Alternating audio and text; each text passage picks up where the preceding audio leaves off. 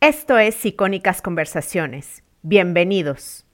Para mí, justamente cuando hablábamos por qué el event marketing te ayuda como marca personal, es porque justamente uno de los grandes poderes que tiene, aparte de ser un arma de comunicación masiva, es que tienes el poder del micro. ¿Qué significa? Que tú estás ahí arriba con el micrófono y que todo el mundo te va a escuchar, digas lo que digas, ¿eh? Les puede parecer más aburrido, menos aburrido, les puede parecer la hostia, pero te van a escuchar.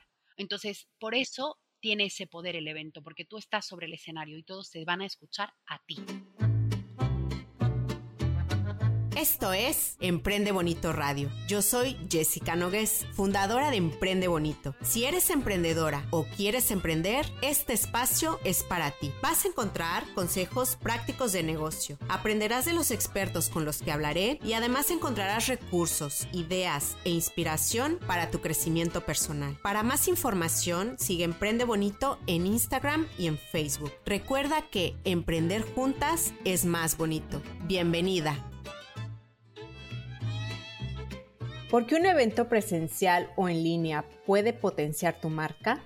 ¿Cómo hacerlo de forma exitosa? ¿Cómo un evento puede sumar a tu estrategia de marketing construyendo relaciones, estableciendo tu marca, generando ventas y posicionándote como referencia o autoridad? La invitada de hoy es experta en event marketing y es creadora de la escuela Event Makers y de Nemer Studio. También es creadora de los eventos Woman Rocks y Marketing Rocks.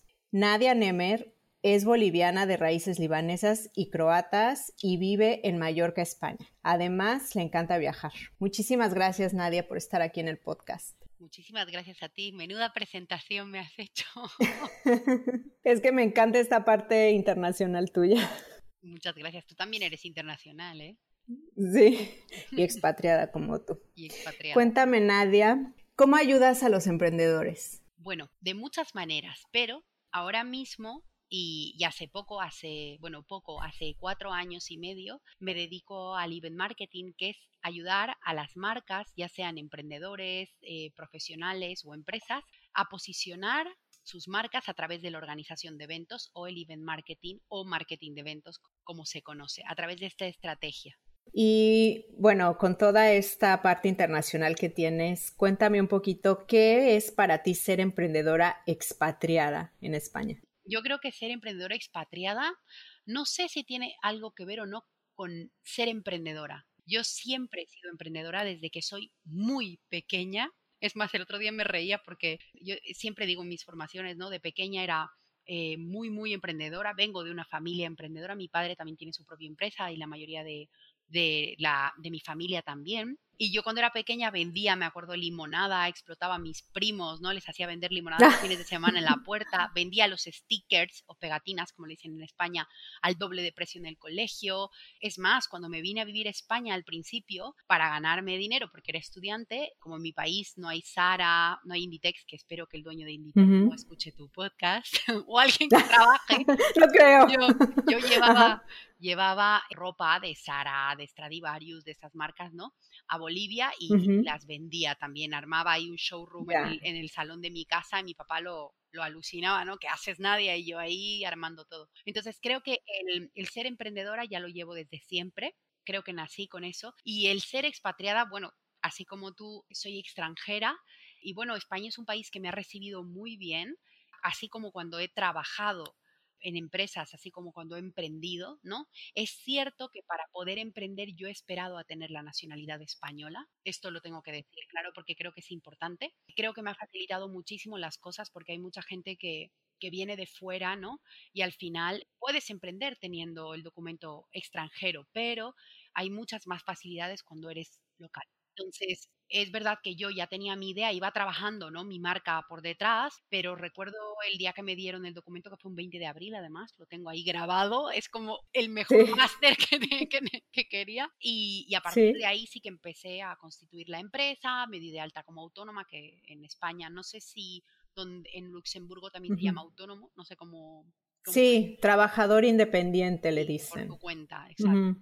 Me di de alta como autónoma y, y, empecé a hacer las cosas. Pero sí, es para mí, al menos en mi caso y mi opinión, es que es mucho más sencillo porque hay muchas más ayudas para los locales que para los extranjeros. Claro. Me gustaría que me contaras el momento en el que te escuché decir en alguna entrevista, despediste a tu jefe, ¿no? Y montaste tu primer evento. ¿Cómo fue eso? Bueno, yo vine, vine a estudiar a España uh, hace 11 años o así, más o menos. Y fue cuando, cuando, bueno, quería estudiar, quería viajar, tenía entre 20 y 21 años más o menos. Y bueno, llegué a estudiar, quería, quería conseguir un trabajo, me acuerdo que como no tenía en ese momento los papeles, tenía los papeles de estudiante y el papel de estudiante en ese momento solo te permite trabajar 20, horas, ¿no? 20 horas semanales, pero además el problema era que era la época de la crisis y no había trabajo. Incluso yo tenía amigos míos españoles que eran unos cracks con tres másteres y estaban limpiando mesas. No estoy diciendo que el trabajo de camarero no lo quiero desprestigiar, pero claro, es gente que ha estudiado para hacer otras cosas, ¿no? Entonces fue muy duro, yo no conseguía trabajo y, allí cuando me faltaba dinero, averigüé si la Universidad de Barcelona me podía eh, compaginar con otro máster, ¿no? O con otra con otra formación en otro sitio de España que fuese más económico, más barato la vida. Y varios amigos me dijeron, el norte de España es muy barato, tal, y así fue como fui a parar a Galicia. Eh, Galicia fue la, primera tierra, como digo yo, Barcelona me abrió las puertas, pero Galicia fue la que me dio la oportunidad. Siempre lo digo porque mm, es maravillosa la gente gallega, es gente muy cercana, increíble y te abren muy bien las puertas, igual que aquí en la isla. Pero bueno, al final allí fue cuando empecé a trabajar eh, en una empresa de marketing y comunicación eh, realmente interesante en España que se llama Estrella Galicia. Es una cerveza que además para mí es la mejor. Y, bueno, ahí me abrieron las puertas. Eh, yo que siempre quería más, vivía lejos de mi casa. Luego me vine a vivir a Mallorca porque estaba buscando más oportunidades. Y en Mallorca empecé a trabajar en la cadena de hoteles Meliá. después pasé a IKEA y cuando, cuando ya en IKEA quería hacer muchas cosas, que me encargaba bastante de la parte de marketing y de, mm, de, comunicación, pero sobre todo de la parte de experience, de toda la parte de eventos, había un departamento que se llamaba IKEA Business, otro tal, pero yo siempre quería hacer muchas más cosas, ¿no? Y siempre había un jefe, una jefa, que me decía que no, que no, que no es la estrategia de la marca, que no iba con esto, que no, vamos, que la marca no, ¿no? Pero yo, ¿pero por qué? Pero esto es súper chulo, ¿no? Tal. Y era como mi figura intraemprendedora ahí total, que quería salir, pero que no me dejaban, no me dejaban. Y fue ahí cuando después de un tiempo, la verdad me cansé porque ya no había, eh, yo veía que, que no, o sea, que yo quería hacer cosas y que no había esa mm, respuesta por parte de la marca, cuando ¿Sí? decidí despedir a mi jefe. Ya.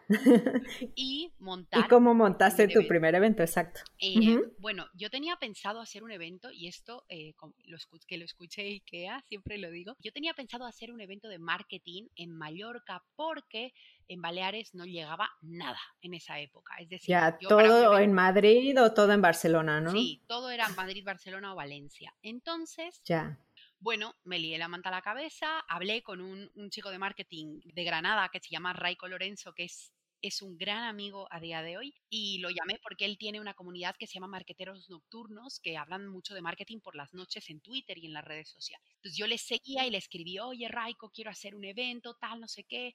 Y él me dijo, vale, lo hacemos con IKEA, ¿no? Porque él sabía, y yo, no, es que yo ya no estoy en IKEA. Y me dijo, ah, bueno, pero entonces cómo lo vas a hacer? Y yo, yo lo voy a sacar adelante, tú confía en mí. Y él me ayudó un poco con el tema de los ponentes, eh, yo también empecé a llamar, yo siempre digo, a mí no me da miedo tocar puertas, ¿no? Siempre he sido de tocar puertas y, y empecé a contactar ponentes, tal, conseguí ponentes muy, muy buenos, entre esos Vilma Núñez, Eva Collado, Elia Guardiola, la comunidad de marqueteros nocturnos, y aquí en Mallorca, pues empecé a tocar las puertas que conocía también para que colaboraran conmigo la cadena de hoteles Iberoestar, luego también gente de audio, de vídeo, gente de para fotografía, para catering y conseguí montar un evento bastante chulo en tres meses, me acuerdo, para hacerlo yo en Mallorca.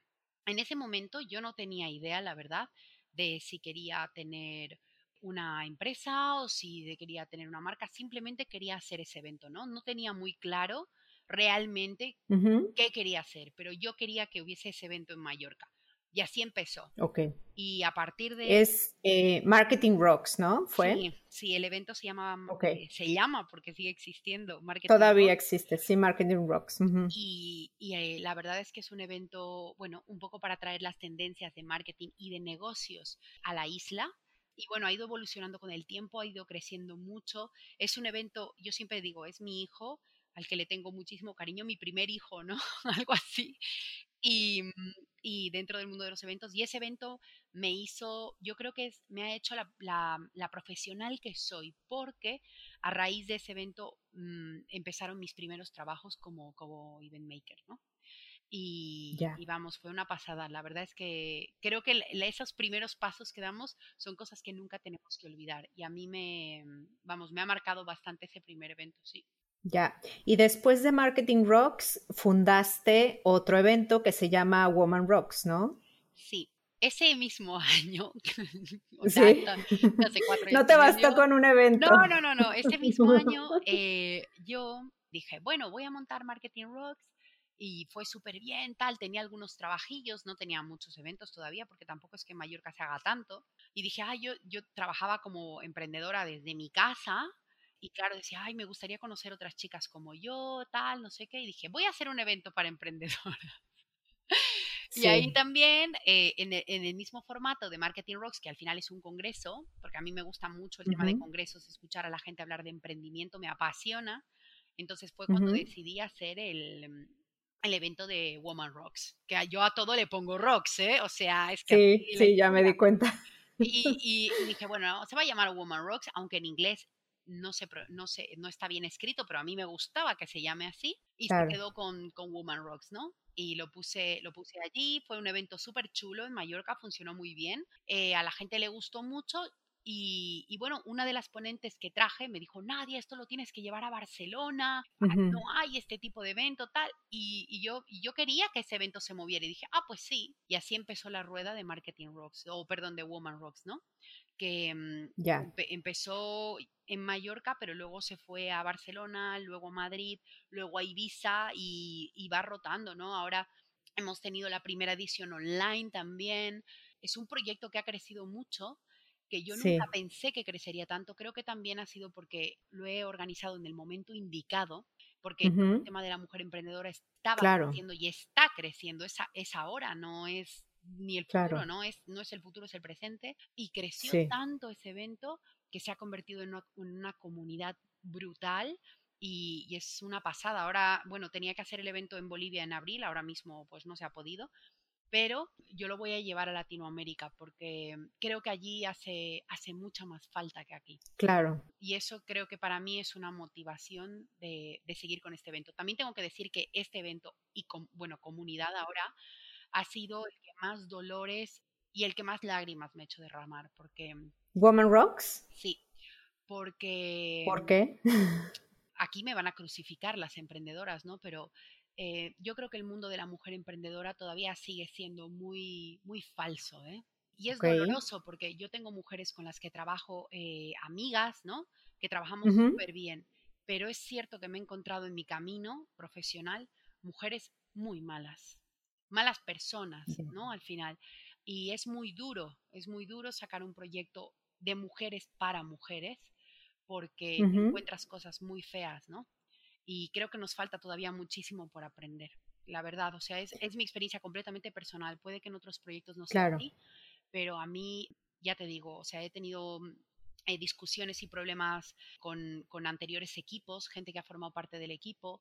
He tenido, ya te digo, o sea, lo he pasado muy mal, lo he pasado muy mal y muchas veces he querido cerrar el chiringo, el de Woman, ¿no? Decir, mira, yo paso, al final yo organizo eventos, soy organizadora tal, y paso de este evento y, y las mismas del equipo actual que son muy amigables, me decían, no, nadie, este proyecto es súper chulo, no lo cierres, tal, y, y con el tiempo he ido aprendiendo yo también como emprendedora y como empresaria a cerrarme un poco y elegir mejor con quién trabajo, sobre todo no solamente que sean buenas profesionales, sino que también sean buenas ponentes y buenas personas para, el tipo de eventos, ¿no? Creo que, creo que esto es súper importante, sobre todo lo de buenas personas. Mm. Ya, sí, sí. Y es, o sea, además de esto que me estás contando, yo creo que Woman Rocks también te ha permitido conocer mujeres extraordinarias, ¿no? Entre ellas, por ejemplo, Charuca, que yo admiro tanto. Sí, sí, sí, sí, sí, también. Todo, mira, todos los proyectos tienen su lado bueno y su lado malo. Es igual que alguien te dice emprender es maravilloso. No, también tiene su lado oscuro, ¿no? Claro. Eh, Woman Rocks es un proyecto que me ha dado lo que te decía yo, cosas muy buenas y cosas muy amargas también. Y quizás por eso es el proyecto más grande que tengo. Siempre lo he pensado, ¿no? Porque sin ese camino duro me ha costado. Entonces, también el lado bueno me ha dado personas maravillosas, como dices tú, como Charo Vargas, como Ana Albiol, que es una emprendedora maravillosa que ahora mismo está perdida por Asia. Sí. Eh, también eh, me ha traído, bueno, Mónica Galán, otra chica encantadora, y, me ha hecho conocer incluso gente que, mm, mujeres que vienen a los eventos, eh, que tienen proyectos y mucha ilusión, ¿no? A mí, a mí que alguien me diga, eh, después de un evento de Woman Rocks, oye Nadia, me ha inspirado un montón y por eso yo he creado mi proyecto, wow, eso es una pasada, ¿no? Sí, claro. Que alguien te diga, he decidido dejar mi trabajo porque yo tengo esta idea y sé que va a funcionar y me ha inspirado un montón el evento, me ha inspirado un montón esta ponente que has traído. Bueno, hay una que a mí me encanta, que inspira a todo el mundo, también es Marina Conde de la Condesa. Eh, Ay, me encanta su marca. Es brutal, ¿no? Además, Es buenísima, sí, es súper bonita, súper original. Sí, es, eh, es muy buena, ¿no? Son emprendedoras también que llevan muchísimos años. Marina lleva que más de 11 años emprendiendo, Charuca lleva 9, o sea, estamos hablando de mujeres empresarias ya realmente, ¿no? De emprendedora ya es como poco, decimos nosotras. Sí, claro. Pero que, que tienen mucho para aportar, para compartir y, eso es súper interesante, ¿no? Al final que unas nos podamos nutrir de otras. Es un proyecto que a mí también me ha llevado a cosas muy grandes, a ganar premios, reconocimiento. Es muy fuerte lo bueno y lo malo que me ha dado este proyecto. Ya. Las dos cosas. Ahora me gustaría que me dijeras, esta es una pregunta clave, ¿qué es el event marketing? Bueno, el event marketing o marketing de eventos es em, sorprender a través de las emociones y de los sentidos a nuestros clientes o consumidores. ¿Qué significa esto? Que a través de la organización de eventos, que se utiliza como una estrategia de marketing, por eso se llama event marketing, porque combina los eventos y el marketing, podamos agudizar los sentidos y crear efectos sorpresas, ese efecto wow que se llama, ¿no? En nuestros clientes y los podamos fidelizar para siempre. Hoy en día el cliente ya no busca una marca porque sí, busca una marca que le haga experimentar sensaciones, emociones, busca la experiencia, ¿no? Nosotros mismos o los millennials, bueno, yo soy millennial, eh, los millennials buscan viajar, vivir experiencias, ya no pensamos quiero una casa o quiero tantas cosas. Ya mm, las nuevas generaciones, yo misma, ¿eh? la verdad, eh, pensamos más en quiero viajar, quiero vivir, quiero disfrutar la vida, qué marca se alinea con mis valores, muchísimo. Yo no compro marcas que no estén alineadas a mí o que no me hagan creer o que no me hagan sentir una experiencia. Desde siempre he sido una persona que cuando consumía alguna marca o algún producto o lo que sea, siempre tenía que estar bastante alineado y sobre todo me fijaba mucho en el tipo de marketing que hacían, porque yo vengo de este mundo, entonces es normal pero sí que la gente quiere, quiere vivir experiencias. Estamos en esa, en esa era, ¿no? En la era de, lo, emocional, de lo experiencial y más aún después de la situación que está pasando ahora, vamos a querer mucho más eso. Vamos a valorar muchísimo más el tema de la experiencia. Y el event marketing es básicamente eso, experiencias. Ok, ¿y tú crees que es para cualquiera? O sea, no solamente para grandes empresas, o sea, este, esta estrategia event marketing la puede aplicar, no sé, desde una pyme hasta una emprendedora o freelancer. Sí, el event marketing es para cualquiera. Yo siempre digo, me encanta esta palabra democratizar, ¿no? El tema de, de, del event marketing, de marketing de eventos.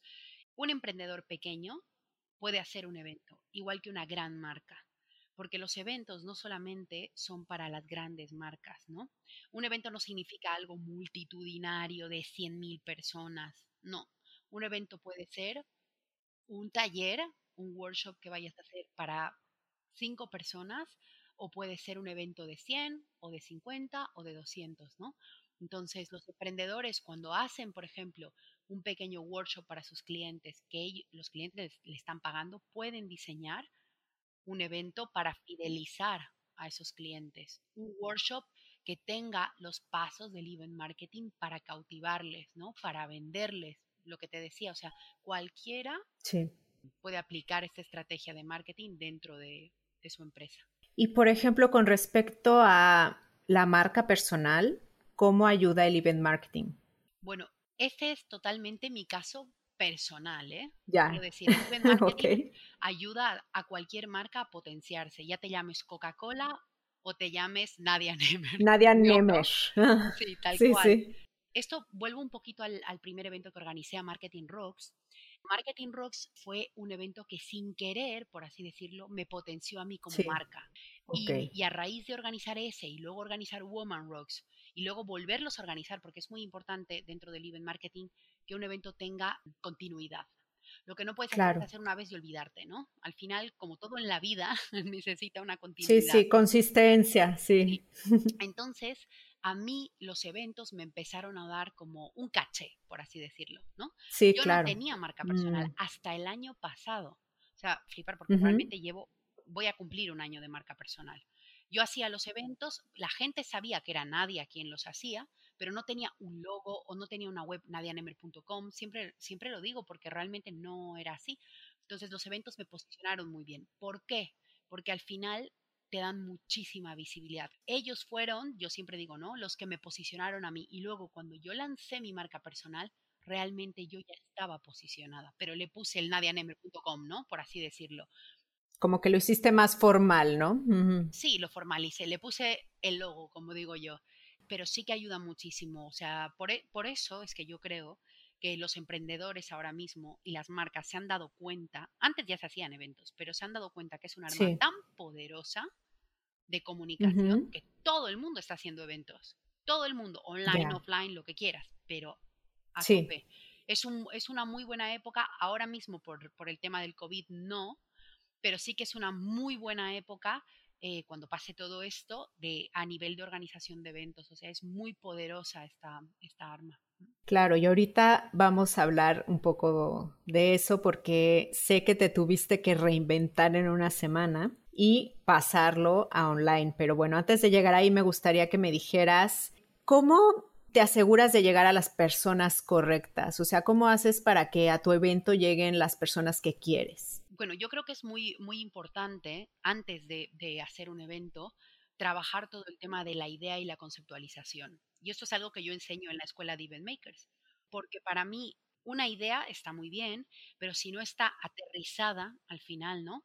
Así como en un negocio, si no está aterrizada, no funciona. Entonces, yo cuando tengo una idea de un evento o un cliente viene a mí con eso, eh, la aterrizamos y luego conceptualizamos. ¿Qué significa la conceptualización? Que creamos un concepto alrededor de toda esa idea de evento que queremos hacer, que queremos llevar a cabo. Entonces, una vez trabajamos esa conceptualización, ahí vemos qué tipo de público queremos atraer.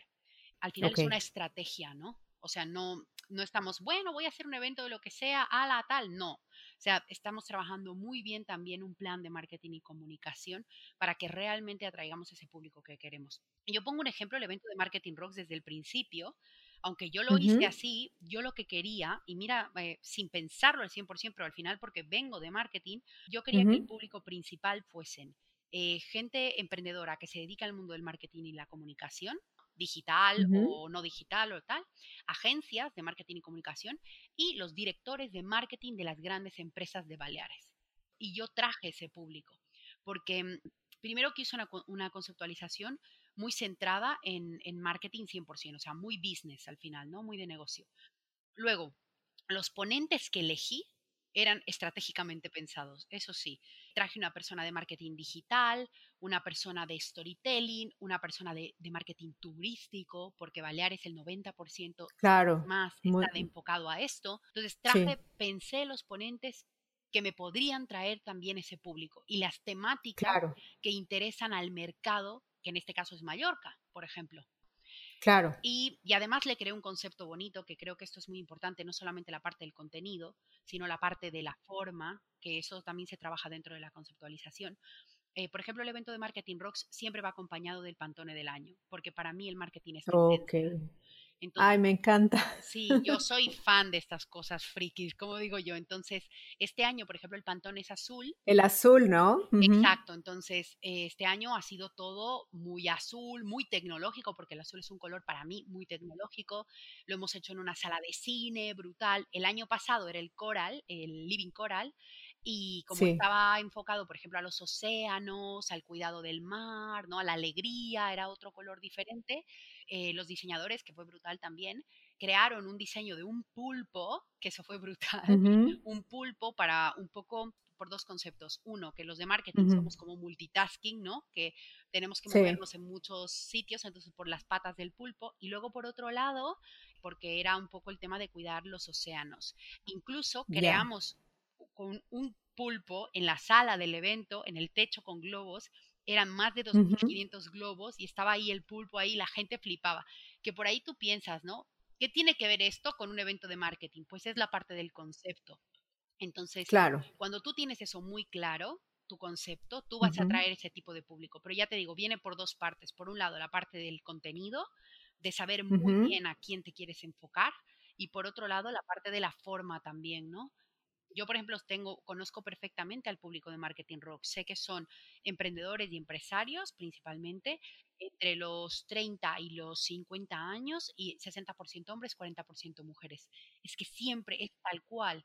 Entonces lo conozco perfectamente, igual que el de Woman. El de Woman son mujeres entre 30 y 45 años, 90% de negocios digitales. Entonces, ah, mira. Sí, sí, sí. Okay. O sea, está muy Más digital, ¿no? Sí, mm. Woman son más eh, de digital. Sí, sí, sí. A ver, es que ahora también hay una tendencia al negocio digital muy grande. Ah, sí, por supuesto. Y con esto que acaba de pasar del COVID, o sea, más aún. Me gustaría que me dijeras a qué le llamas el poder del micro, porque también te escuché decirlo. Ah, sí, sí. Lo, voy a, lo iba a decir antes, pero he dicho, me voy a aguantar porque me van a hacer... bueno, para mí, justamente cuando hablábamos porque el event marketing te ayuda como marca personal, es porque justamente uno de los grandes poderes que tiene, aparte de ser un arma de comunicación masiva, es que tienes el poder del micro. ¿Qué significa? Que tú estás ahí arriba con el micrófono y que todo el mundo te va a escuchar, digas lo que digas, ¿eh? Les puede parecer más aburrido, menos aburrido, les puede parecer la hostia, pero te van a escuchar. Entonces, por eso tiene ese poder el evento, porque tú estás sobre el escenario y todos te van a escuchar a ti. También es una responsabilidad, ¿eh? ojo, pero te da mucho poder, la verdad es que te da mucho poder y yo siempre digo que por eso los escenarios se enamoran. Cuando tú llamas a alguien que nunca ha sido ponente y sube y, le, gusta, bueno, ya no te puedes desenganchar. Exacto. Ya. Sí, sí, gusta mucho. De hecho, eh, bueno, ahorita te voy a preguntar de cómo escoges a tus ponentes, pero me gustaría que me em, mencionaras antes cómo le haces para utilizar los medios a tu favor en los eventos. O sea, ¿cómo es tu relación con los medios y los eventos? Medios de comunicación, ¿te refieres? Sí, medios de comunicación, sí, puede ser digital o no digital, da igual. Bueno, como yo vengo trabajando desde siempre en el mundo del marketing, o sea, no, no, he trabajado en otra cosa, de verdad, o sea, excepto mis emprendimientos que siempre he hecho, pero siempre he trabajado en empresas dentro de marketing. Entonces, siempre he tenido buena relación con los medios de comunicación, ya sea para la prensa de IKEA, por ejemplo, o cuando teníamos que hacer cosas en otras empresas, en Estrella y tal. Entonces, eh, siempre he cuidado mucho a los periodistas, ya sean de medios digitales como de medios impresos. Para mí hay una diferencia muy importante. El medio impreso te da como mucha más credibilidad. El online también, pero un medio impreso te da, yo por ejemplo, yo qué sé, mm, generalmente antes de los eventos solemos enviar una nota de prensa para avisar sobre el evento. Hay algunos periodistas que les interesa, otros que no. Siempre estoy pendiente un poco de qué periodista se encarga de qué área dentro de, los periódicos, digamos, o dentro de los diarios digitales o de los medios, la tele, la radio, para estar un poco informada de quién está llevando qué área y qué le puede interesar, ¿no? Entonces, eh, enviar, hacer un envío de nota de prensa, los invitamos también a los eventos por si quieren venir. Muchas veces no vienen, ¿eh? pero los invitamos. y luego si alguno quiere, puede ir. Sí, y luego después del evento, sí que mandamos una nota de prensa para que nos publiquen en el evento. Aquí voy a soltar un truquillo que para mí ¿Sí? pero me encanta contarlo. Y es que tú siempre que mandes una nota de prensa después de un evento, al menos en España, tienes que mandarla antes del martes a la medianoche, porque el martes a la medianoche se imprimen los periódicos y no te la van a publicar el siguiente fin de semana. Entonces, ah, ya, el evento ha sido un sábado, pues antes del lunes, lo ideal sería que ya mandes tu nota de prensa y tus fotos y tal para que te lo publicaran. Es importante cuidar a los periodistas. Yo siempre digo, los medios de comunicación son tus mejores aliados. Entonces, al final hay que cuidarles, preocuparse, no solamente, yo a veces mando las notas de prensa, pero también si me interesa mucho un medio de comunicación, suelo llamar y preguntar, oye, ¿te ha llegado la nota de prensa? No, sí, te la vuelvo a enviar. No te funciona este formato, ¿qué formato quieres? ¿no? Al final es un trabajo de chinos, como decimos. Sí, sí, sí, em, sí. Pero vale la pena. Y además tengo un Excel donde tengo todos los medios de comunicación. Una base de datos. Una base de datos bien interesante, donde yo cuido todos esos contactos, los actualizo continuamente, ¿no? Para, para que los eventos, vamos, salgan allí. Sí, sí, sí, sí. Mm. En los medios. Sí. Tienes una escuela de event makers y también escuché, tú decías que había tres pilares para convertirte en un referente en el sector. No sé si me puedes contar un poco de esto. Bueno, eh, la escuela de Event Makers la abrí cuando lancé la marca personal, porque me moría de ganas de abrirla. Porque cuando yo me, formé dentro del marketing experiencial y, el event marketing, bueno, me fui a formar a Nueva York, porque en España no encontraba ninguna formación dentro de lo que yo quería hacer, ¿no? Hay muchas escuelas de organización de eventos, pero yo no hago eso. Yo ofrezco experiencias para impactar. No es lo mismo. Que para mí es muy importante decir esto. Un evento, pues, oye, lo puede hacer cualquiera que sea organizador, pero hacer una estrategia de marca a través de los eventos para mí no es lo mismo. Entonces me fui a a una escuela en Nueva York, me enamoré porque yo no sabía que se llamaba así tampoco y, y bueno, vamos, a partir de ahí dije, oye, yo voy a llevar esto a España y a donde pueda, y creo que es súper interesante, yo quiero dedicarme a esto más. O sea, yo lo estuve haciendo durante muchos años, pero no sabía que se llamaba así. Eso es lo, que, es lo que quiero decir, ¿no? Porque esta figura prácticamente era la que yo tenía en muchas empresas en las que trabajaba, pero no sabía que, se llamaba así, ¿no? Era nadie a la de marketing que hace muchas cosas también, ¿no? Aparte de organizar eventos, pues hace esto. Y lancé la escuela, que para mí es para que se formen, por eso los event makers, para impactar a través de las marcas. Y tres pilares importantes para convertirte en un referente en tu sector a través de, del event marketing son para mí y hemos hablado de estos, te vas a reír, Jessica, pero al final. Sí, porque lo hemos ido tocando, ¿eh? El primero. Ya, ya, ya, ok, ok. La ley de los seis grados de separación. No sé si tú conoces esa ley. Sí, que no sé, que necesitas, no sé, como seis personas para llegar a cualquiera o algo así, o cómo es exactamente. Necesitas cinco personas eh, bueno, para llegar a la sexta, exacto. Y para mí esto es lo que hablábamos un poco como los periodistas. Tú tienes que cuidar mucho los contactos. Las bases de datos son vitales porque en la vida necesitamos los unos a los otros para trabajar, ¿no? Entonces, lo primero y más importante es tener una base de datos actualizada de todo, ¿eh? de la gente con la que trabajes, proveedores, clientes, eh, medios de comunicación, tal. Entonces, ese es el primero, la base de datos. Eso es, eso sirve para todo. El segundo es la estrategia. Así como lo que decíamos antes, un negocio no funciona sin estrategia, un evento tampoco. Entonces hay que empezar por la base, ¿no? Como decimos, no empecemos la casa por el tejado, hay que empezar por los ya, ya, ya, Pues un evento es lo mismo, ¿no? Hay que pensar cuál es tu objetivo, qué quieres conseguir, luego quiénes son tus clientes, qué quieres hacer con ellos y la conceptualización y un poquito lo que hemos tocado, ¿no? Claro. Y por último, y para mí importante, es la transformación. Ok. Porque la gente va a formarse, al menos en el tipo de eventos que hago yo, que es corporativo, eh, la gente va a formarse, pero además a transformarse. Una transformación no tiene que ser que uh, le hayas hecho ver la luz, ¿no? Porque a veces la gente... Claro, claro, ya le cambiaste la vida completamente, ¿no? Pero sí que a veces con una frase, con algo que vive en ese evento, le hace un clic, ¿no? Claro, lo, eh, si lo motivas a algo, ¿no? A hacer algo. La transformación puede ser desde muy pequeña hasta muy grande, dependiendo también el tipo de evento y lo que estés buscando tú como marca, ¿no? Que quieras transmitir. Entonces, creo que el tema de la transformación es vital porque para mí al menos, si la gente va a un evento y no se lleva algo bueno, no vale la pena, ¿no? Yo siempre digo, tienen que hablar de tu evento. Y bien. O sea, también vale, pero y bien. Entonces es, importante que, la gente se lleve una transformación. Para mí esos son los tres pilares, porque si tú cumples esos tres, primero los contactos, los cuidas, los mismas, segundo haces una estrategia y tercero transformas, es imposible que no seas un referente. Y también te he escuchado ahora mencionar el momento wow. ¿Qué es el momento wow y cómo se logra?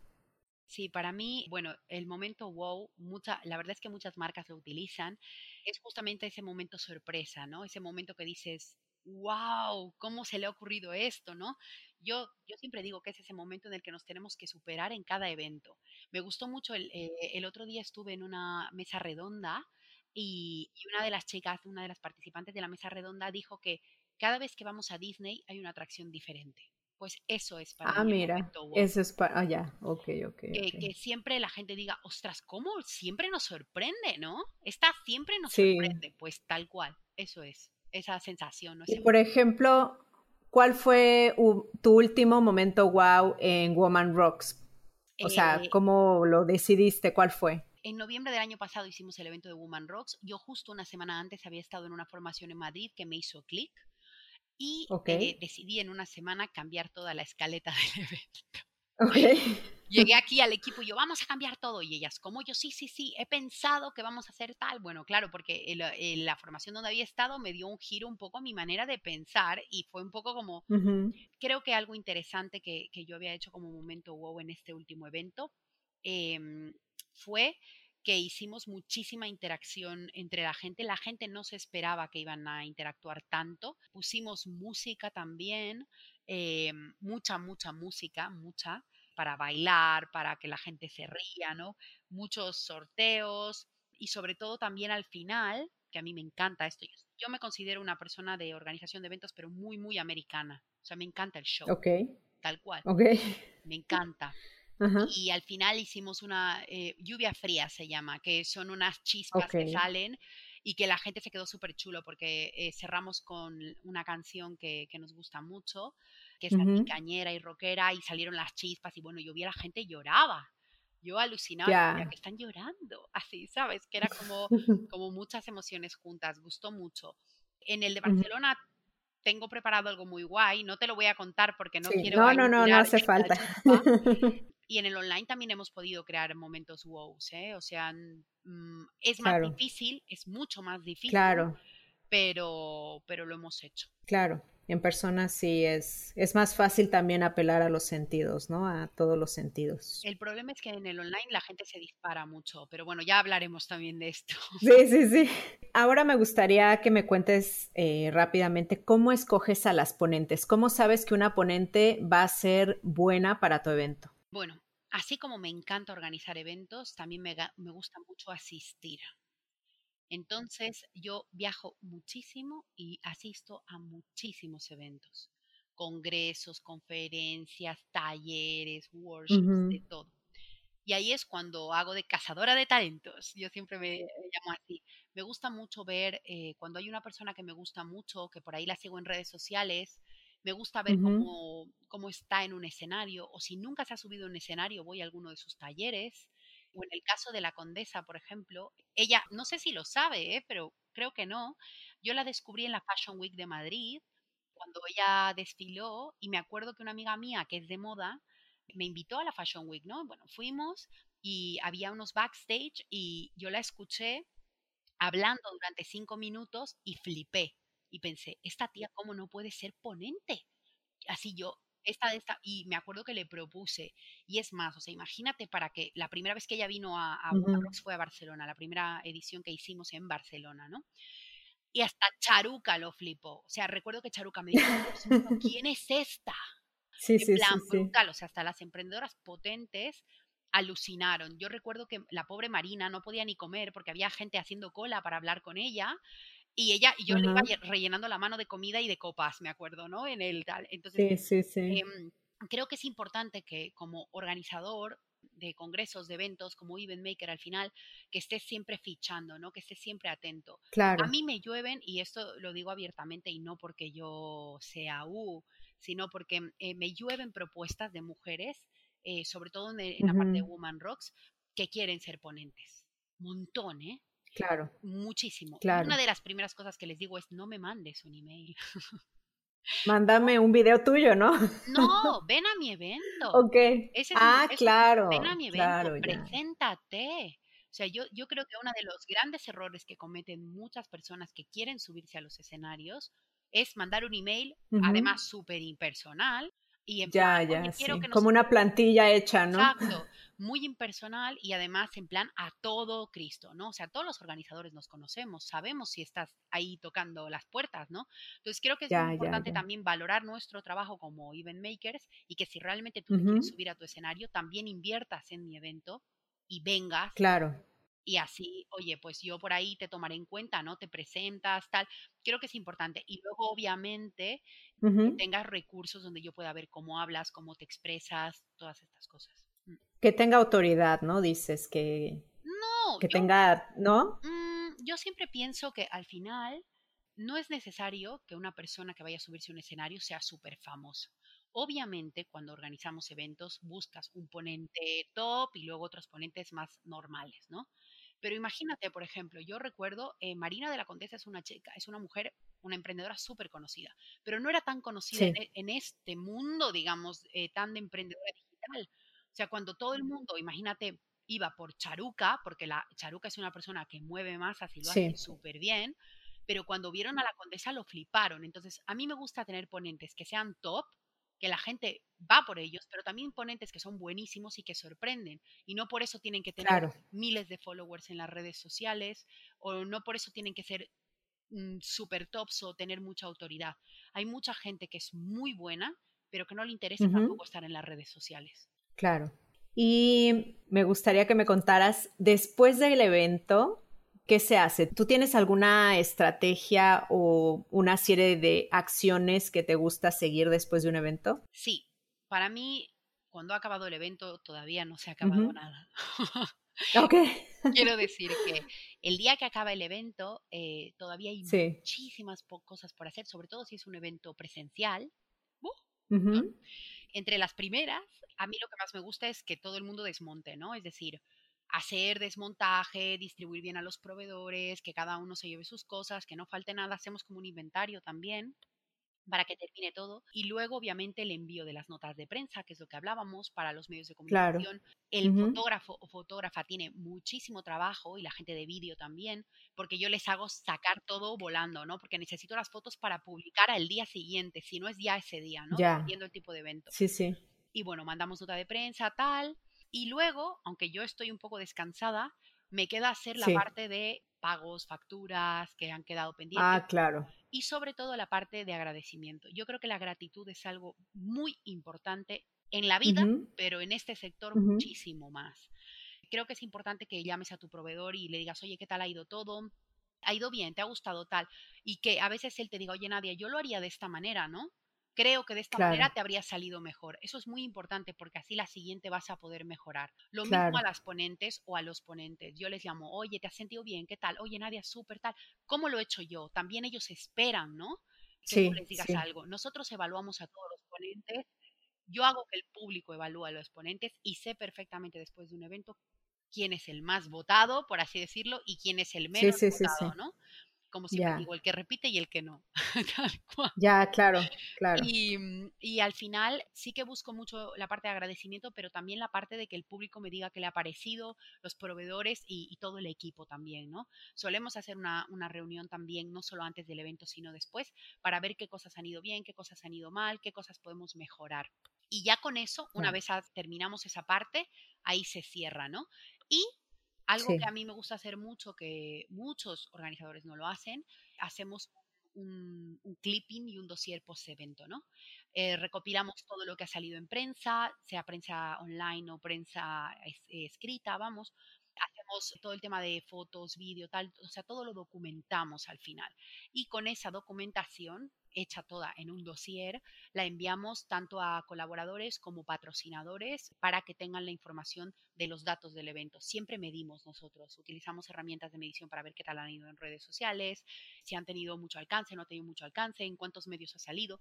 Si tenemos un patrocinador, por ejemplo, que ha puesto, me invento, mil euros y ha salido una página entera en un periódico a color que costaría 2.500, el valor que tiene eso. Claro. Entonces, sí que eh, mostramos un dossier final muy completo de todo lo que es el evento para que así podamos cerrar el círculo y obviamente en un próximo evento, tanto colaboradores como patrocinadores, como equipo, como ponentes, pues quieran volver, ¿no? Creo que ese es uno de los grandes secretos de, de, cómo trabajo yo, la verdad, porque tengo patrocinadores que van conmigo desde las primeras ediciones y mira, ya llevo cuatro años y medio y siguen ahí.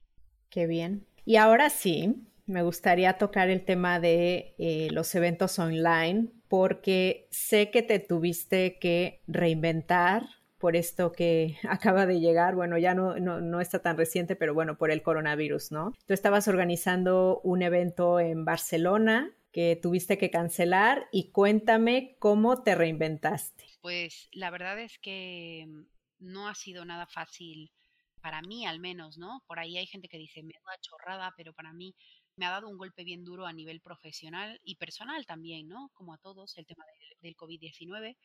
El pasado 13 de marzo tuve que cancelar el evento de Woman Ross cuando ya teníamos todo montado, todo, ¿eh? Cuando digo todo, es todo, todo, todo. Ya estaba listo para hacerse. Listo para hacerse. Obviamente yo me puse a llorar y encima grabamos un vídeo y yo lo subí a redes sociales que esto a la gente le impactó no sé por qué, pero bueno, le impactó. Y bueno, a raíz de esto volví a casa a Mallorca muy mal, eh, muy triste, tuve dos días muy malos de, de, llorar, llorar, llorar, ¿no? Porque además veía, ves las noticias y no es que sean muy alentadoras. No, no, no, no, es noticia desalentadora tras noticia desalentadora, sí. Y luego además eh, ver que había perdido bastante dinero, pues no me hacía feliz, ¿no? Eh, yo tuve que devolver todas las entradas a todo el mundo, pagar a proveedores que habían venido muchos desde fuera, una sala que obviamente vale una pasta, o sea que mucho dinero. Sí, sí, sí. Y obviamente eh, me costó mucho tomar la decisión de cancelar, ya no solamente por, por el tema eh, de salud, sino por el dinero, es la verdad. ¿eh? Yo en esto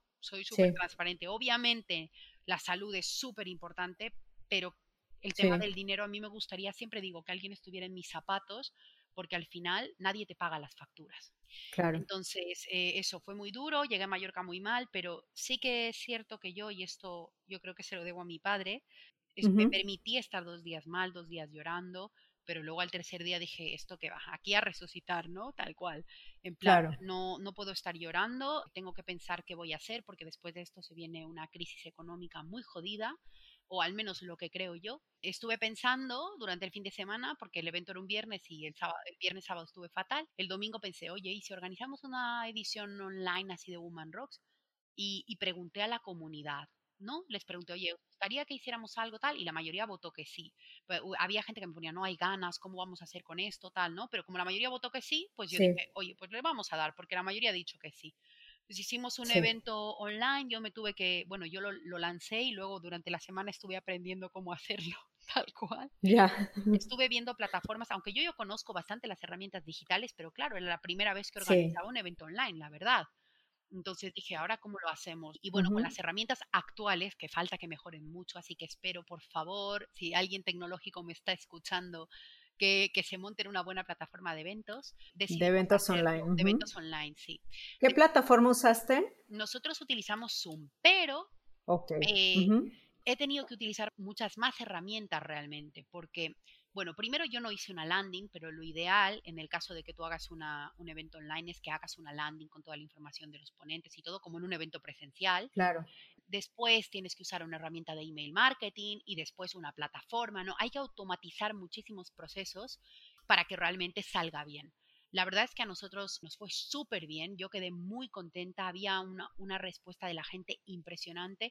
Acabamos las mil entradas a las dos horas del evento. wow. Eh, o sea, fue una locura a las dos horas de lanzarlo. O sea, yo me volví loca. Y, y luego, claro, teníamos una lista de espera de más de 5.000. O sea, yo pensaba, Madre mía. ¿no? Y ya te digo, o sea, y lo montamos de un momento para otro, lo monté de un momento para otro y, y a la gente le encantó. Fue una edición gratuita, por un poco a raíz de todo esto, ¿no? Un poco para animar a las emprendedoras. Yo pensaba, a ver, ¿qué granito puedo aportar yo dentro de esto? Y creo que es un poco el tema de la positividad y de que pensemos, ¿no? En nuestros negocios y a ver cómo le podemos dar la vuelta, cómo podemos pivotar, ¿no? Entonces, fue una edición maravillosa que además tú tienes. sí, sí, yo ya, yo ya este, consumí tu evento ayer o antier, no me acuerdo. la sacamos a la venta por un precio muy simbólico para que cualquier emprendedora pudiese comprarlo. Yo pensé en mi país cuando le puse el precio porque pensé, son dos euros. Estos dos euros en mi país que son un plato, vale, pues sí, ¿sabes? De manera que lo pudiese consumir cualquier mujer a la que le puede ayudar y motivar en estos momentos tan complicados para nuestras familias y nuestros negocios. Claro y, y, bueno, le di la vuelta. A raíz de eso, mis amigos me han liado y hemos lanzado Marketing Rocks esta semana. O sea que tenemos el 17 de abril el evento de marketing online, así que mira, yo creo que, que no me dejen más tiempo encerrada en mi casa porque ya no sé qué, o sea, voy a, voy a aquí desde el cuarto de la plancha, como digo yo. Sí, claro. Y además sacaste un curso, ¿no? Sí, a raíz un poco de, hacer el evento de, Woman Rocks online, mucha gente me empezó a preguntar cómo lo había hecho, cómo en tan poco tiempo habíamos llenado las plazas y tal. Entonces, bueno, decidí sacar un curso así express mm, en la escuela de Event Makers de cómo organizar tu evento online, tal cual en tiempo récord además. Entonces saqué, un curso porque creo que es un curso sencillo eh, de cómo lo he hecho yo, de cómo me he reinventado dentro de mi negocio, porque no voy a cambiar de negocio, pero cómo le he dado ese giro para que yo como organizadora de eventos pueda aprovechar eso, pueda rentabilizar también eso y bueno, darle una vuelta. Creo que puede ayudar a muchos profesionales que tenían workshops, talleres, bueno, cosas presenciales y también a muchos organizadores de eventos que como yo nos hemos visto jodidos y hemos tenido que espabilar, porque no hay otra palabra. Al final hemos tenido que, darle la vuelta. Y, aquí también me gustaría decir algo que eh, por ahí no tiene, tiene que ver con el online para toda la gente emprendedora o que quiere emprender, que creo que es muy importante no poner todos los huevos en la misma cesta es una ley básica, ¿no? Pero parece que no entendemos. Yo los tenía divididos, ¿eh? Pero mm, tengo que revisar aún. Podía haberlos tenido mejor. Entonces creo que es importante que también nos planteemos eso a nivel empresarial. ¿Y cómo crees que esto va a cambiar el mercado de los eventos? Vamos, el 100%, todo. Yo creo que ahora, al menos en mi caso, en mi caso, ¿eh? Sí. No puedo hablar por el resto, Obviamente vamos a volver a salir a las calles, vamos a volver a abrazarnos y vamos a tener eventos presenciales, ¿no? Pero sí que es cierto que a mí me ha hecho pensar que yo tengo que introducir muchísimo más el online en mis eventos. ¿Qué quiere decir? No solamente hacer eventos online, sino que yo muchas veces no quería hacer streaming en los eventos porque no quería, ay, paso, tal. Pero ahora me ha hecho pensar que la tecnología tiene que estar muchísimo más presente. Y, esto, al menos en mi caso, va a cambiar. Por ende, vamos a tener una edición online de Woman Rocks, sí o sí. O sea, me ha encantado hacer la edición la primera y, ya quiero repetir la segunda, pero no lo puedo hacer tan seguido, pero, pero lo haremos. Y, voy a empezar a, innovar un poco más con este tema. Creo que es muy interesante. Yo ya tengo la escuela de, de Event Makers, que es una escuela online. Algunas cosillas tenemos presenciales, pero es una escuela online. Entonces, creo que, creo que va a cambiar muchísimo a nivel de, estrategia, muchísimo. Y también el mundo, porque el mundo va a tener que prepararse mucho mejor a nivel tecnológico. Está, estamos preparados, o sea, yo veo ahora, me parece surreal tomarme una copa de vino con mis amigos viéndonos las cámaras, ¿no? Hay días que yo les digo, ya basta de esto, por favor, ¿no? Es como, por favor. Pero, pero bueno, el mercado se va a preparar, ¿eh? Y van a tener que preparar cosas muchísimo más, más reales, lo que decimos, ¿no? intentar que el evento sea lo más experiencial posible, aunque sea a través de una pantalla. Claro. Y por ejemplo, ¿cómo hiciste este momento wow en línea? Pues fue muy chulo, la verdad, porque, bueno, primero tuvimos a Ana, que es una chica que tiene una voz fantástica de Mallorca, que cantó cuando empezó el evento, a capela además, la canción de I Will Survive, que está tan de moda esta época. Te voy a admitir que para mí sí fue un momento guay porque le di al play y de repente salió una chica cantando. Claro, es que sí que es un momento guay porque tú no te esperas que en un evento online vaya a empezar una chica cantando y tú digas hola, ¿no? Está muy bien. Claro. Y luego al final, ¿te has visto todos los vídeos tú? Sí. Ah, bueno, y al final pusimos una DJ. Para mí fue súper chulo el tema de la DJ, porque además lo gracioso es que nosotros lo hicimos por Zoom, ¿no? Un Zoom para mil, imagínate la locura. Y todo el mundo tenía sus pantallitas encendidas. Entonces, el momento que estaba la DJ, por ejemplo, que fue brutal, la gente está, se ponía a bailar y había gente en su jardín bailando. Entonces, a mí me hizo mucha gracia porque yo pensaba, estábamos conectados, gente de todos los sitios del mundo, desde Alaska hasta Japón, y todos bailando al ritmo de la DJ. O sea, fue muy, wow y muy experiencial a través de las pantallas. O sea, para mí eh, fue todo un reto, ¿eh? porque he intentado llevar todo lo presencial que yo suelo hacer al evento online. Incluso yo he repetido mis procedimientos de conceptualización, hacer mi escaleta. Yo tenía mi escaleta al lado, bueno, incluso tú lo has de haber visto, tenía unos papeles eh, que como, como le aviso a la ponente que le faltan 10 minutos, pues tenía yo a través de la pantalla, mostraba eh, que faltaban 10 minutos, que faltaban 5 minutos, todo el mundo se reía, pero claro, me tuve que, tuve que pensar mucho y darle muchas vueltas cómo podía llevar yo esas ideas que tengo en el presencial al mundo online y sobre todo algo que para mí es bien importante es conocer la plataforma a través de la que vas a interactuar. Para que sea lo más presencial posible, tienes que saber cómo interactuar a través de esa plataforma. Claro. Qué facilidades te da, ¿no? La plataforma. Y si dominas la plataforma, tu evento va a salir bien. Cuéntame un poco por qué, cómo le hiciste para los aplausos, porque yo sé cómo le hiciste, pero igual las que nos escuchan no. ¿Cómo le hiciste para, el tema de aplausos en tu evento online? Bueno, como todo el mundo tenía que estar silenciado, porque si no, imagínate 100 personas al mismo tiempo hablando, la idea era que para que aplaudan a las ponentes tenían que hacer el aplauso de los sordomudos, que es levantando las palmas y haciendo hacia los lados, agitando las manos, ¿no? Las palmas porque obviamente no se iba a escuchar el sonido si aplaudía. Claro, claro. Y la verdad, era algo, más visual. A la mm. gente le gustó mucho porque fue muy visual, sí. La gente se reía. Era muy, yo, además, así yo sabía que la gente estaba atenta, porque en el online es muy fácil desconectarse.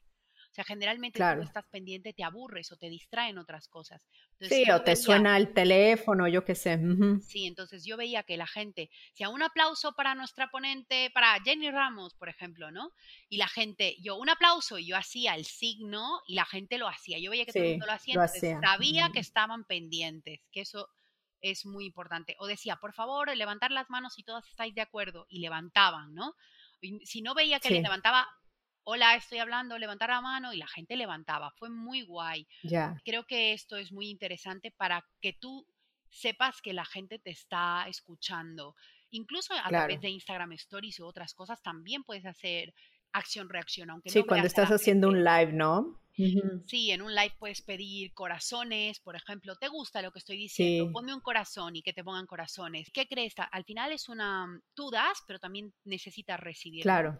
Y creo que eso es interesante para nosotros como organizadores para ver qué flow al final podemos conseguir dentro de estas plataformas. Es interesante. Claro. Me gustaría que me dijeras el error más común que tú ves al organizar eventos. O sea, ¿cuál sería como algo que no tienen que hacer si alguna de las que nos está oyendo está pensando organizar un evento? Yo creo que algo bien importante es no creerse organizador. Creo que como en todos los sectores hay muchísimo intrusismo y creo que es interesante que te puedas formar o puedas aprender de gente que ya ha recorrido ese camino, ¿no?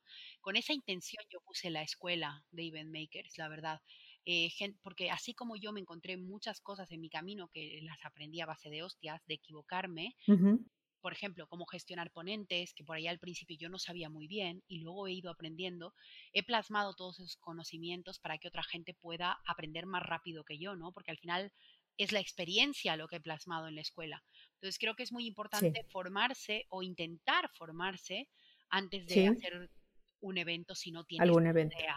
Sí, Creo que ese sería el error más clásico, creo, de todo el mundo. A veces a mí vienen algunas personas que me dicen, no, es que mi prima ha organizado el cumpleaños de mi tío y yo, ya. vale. Sí. Y yo, ok. No, no, no, no, no, esto no es así, ¿no? Básicamente. Claro. Y bueno, también me gustaría que me dijeras una checklist rápida eh, para tener un evento exitoso. Bueno, para mí, lo primero, lo que hemos dicho, ¿no? Trabajar la conceptualización, muy importante, contenido, forma, todo lo que queremos. Lo segundo, tener buenos aliados. ¿Qué significa buenos aliados? Los proveedores. Los proveedores son súper importantes. Hay que cuidarlos, mimarlos, quererlos y todo lo demás. O sea, los audiovisuales, fotógrafos, vídeo, el catering. O sea, esa gente vale mucho porque tú eres organizador, pero dependes de cada uno de ellos para que tu evento sea exitoso. Porque si te hacen una comida fatal, la gente solo se va a acordar de esa comida fatal. Eso es verdad. Entonces es muy importante que, tus proveedores y tus aliados, colaboradores, patrocinadores, sean de calidad, ¿no? Para mí. Después, otro punto importante es que tengas todo bastante controlado. Para mí es importante que se hagan ensayos. Yo los hago, Ah, ensayos, que tengas también reuniones con tu equipo. Aquí viene como todo en uno, ¿no? Que el equipo esté informado en todo momento, toda la gente que, del evento, porque de nada vale, sí, le he mandado un email o eh, le he dicho tal, no. Hay que todo el mundo revisar la escaleta. Yo hago muchas pruebas el día antes del evento con el equipo, quién va a llevar qué, hasta que quién va a mover esa silla. ¿Sabes? Ok. Siempre pasan cosas a veces. Puede pasar alguna cosa que te hayas olvidado, porque a veces pasan o pasan imprevistos, pero siempre tiene que haber incluso una persona de los imprevistos. Es que es así, ¿no? Yo tengo personas hasta que para que le pongan el agua al ponente, ¿no? Al final. Ok. Entonces es importante cuidar todos esos detalles, porque aunque no te creas, el asistente es muy listo y está ahí mirando. Claro, hace la diferencia. Totalmente. Y, y, por último, lo que he dicho, no ser agradecido. Creo que eso es vital. Para mí es muy importante, tanto con los ponentes como con la gente. Eh, la gente siempre te va a agradecer que tú les cuides, que siempre preguntes qué quieren a la audiencia. Nosotros en el último evento preguntamos qué ponentes querían ver en, el, en los escenarios de Woman Rocks y la gente nos puso su opinión. Y para mí eso es bien importante porque al final tienes que darle a la gente, en este caso, por ejemplo, de eventos más empresariales, tienes que darles los, lo que ellos piden. Yo voy variando, o sea, voy mezclando lo que yo quiero con lo que la gente me pide, pero al final les escucho. Y si tú les escuchas, es seguro que vas a triunfar. Claro. Nadia, eh, me gustaría que me dijeras cómo desconectas. Viajando, 100%. Viajando. ¿Y ahora que no puedes? Viajando. Ríete tú. Pero yo tengo, yo tengo, un blog de viajes que se llama Travel Rocks. Ahí empezó realmente toda la historia. El que quiera se la puede leer en mi Este concepto de rocks, ¿no? Sí, mm. ahí empezó todo. Eh, yo empecé con un blog de viajes que se llama Travel Rocks, donde contaba mis historias emprendedoras de viajes e historias. Y para mí viajar siempre ha sido una desconexión muy grande. Es como es como algo muy fuerte, ¿no? Tengo una, tengo una gran pasión por viajar. He viajado mucho, he vivido en muchos países y me gusta mucho conocer otras culturas, otra gente, ¿no? Compartir. Y es mi manera de desconectar, la verdad. Me encanta viajar, por eso también trabajo en España y en Latinoamérica, porque aprovecho también para viajar muchísimo. Ahora que estamos mm. encerrados en casa, aunque no te creas, el blog es mi escapatoria porque yo ah, trabajo en mi día a día. O sea, estoy trabajando aquí, ahora contigo, haciendo entrevistas, haciendo eventos, ¿no? Pero el momento que quiero desconectar, eh, edito mis fotos de viajes, recuerdo esos viajes tan bonitos que hemos tenido el año pasado con mi pareja, que nos fuimos a Myanmar, a Birmania, que ha sido uno de los viajes más bonitos que hemos hecho juntos. Eh, escribo sobre viajes y eso me lleva a esos sitios.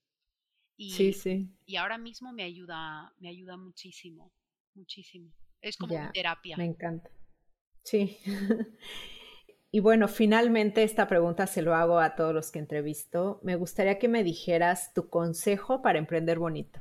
Mi consejo para emprender bonito es que lo hagas desde el corazón.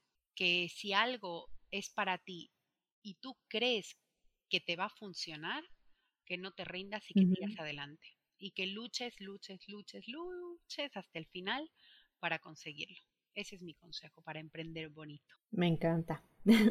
Ahora, si alguna emprendedora o alguien que nos está escuchando quiere encontrarte, ¿dónde te podemos encontrar? Bueno, me pueden encontrar en las redes sociales, que yo soy una persona muy activa.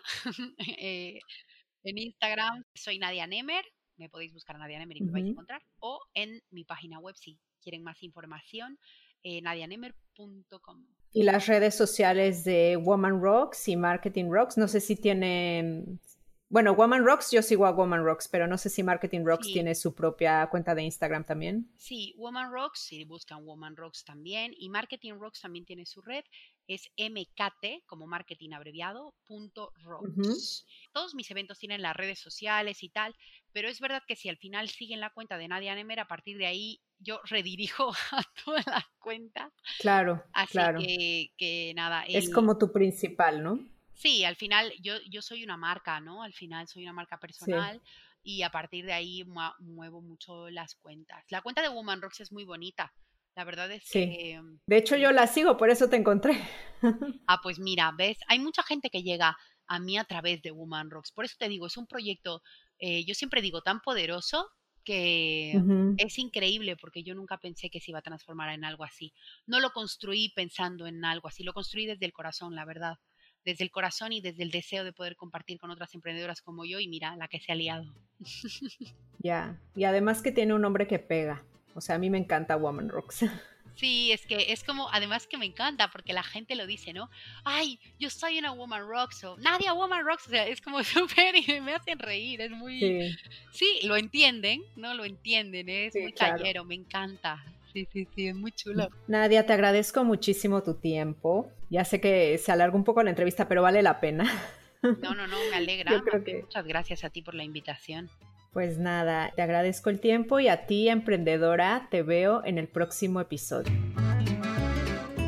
Gracias por escuchar este podcast. Tú me inspiras y lo haces posible. Si te ha gustado, por favor, ayúdame a compartirlo. Suscríbete en Spotify, Apple Podcasts o YouTube para que no te pierdas ninguno de los episodios de Emprende Bonito Radio y me ayudes a la continuidad de este podcast. Muchísimas gracias por estar aquí. Te veo en el siguiente episodio porque emprender juntas es más bonito. Gracias por escuchar icónicas conversaciones en donde exploramos ideas clave y hacks para una vida plena y con propósito. Sapiencia y ciencia para la vida. Asegúrate de no perderte ningún episodio suscribiéndote en tu plataforma de podcast preferida.